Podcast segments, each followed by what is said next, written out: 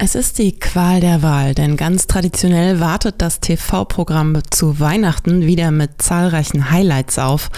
Auch wenn Geschmäcker bekanntlich verschieden sind, so haben viele der TV-Klassiker im Fernsehen eins gemeinsam, ein christliches Motiv. George Bailey hat so viel für mich getan. Gott hilf ihm. Heilige Mutter Maria, hilf meinem Freund Mr. Bailey.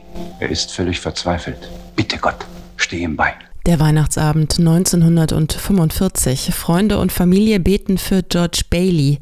Der Film Ist das Leben nicht schön aus dem Jahr 1946 läuft am ersten Weihnachtsfeiertag im TV.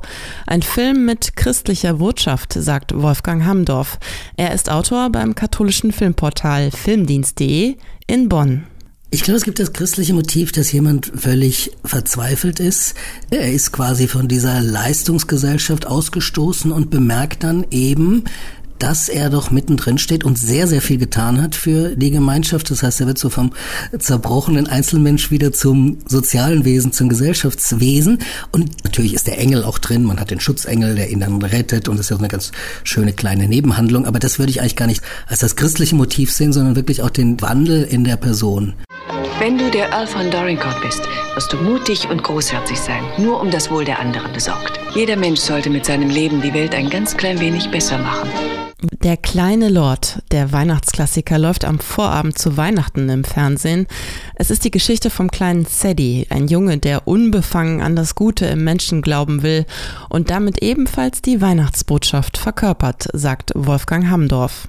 Und das ist, glaube ich, auch ein Gefühl, was sehr stark mit Weihnachten verbunden ist, dass letztendlich natürlich das Kind in uns was auslöst, was uns dann auch, kann man gar nicht mehr sagen, zu einem anderen Menschen, sondern überhaupt erst zu einem Menschen macht.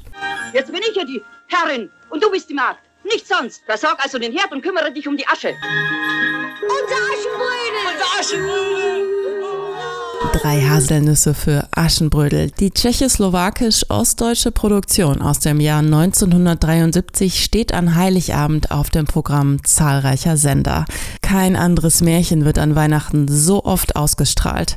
Es ist auch hier der Wandel der Personen, der für Wolfgang Hamdorf so christlich ist letztendlich die Weihnachtsbotschaft, dass Menschen sich ändern können. Menschen sind nicht per se böse, per se gut, per se arm, per se reich.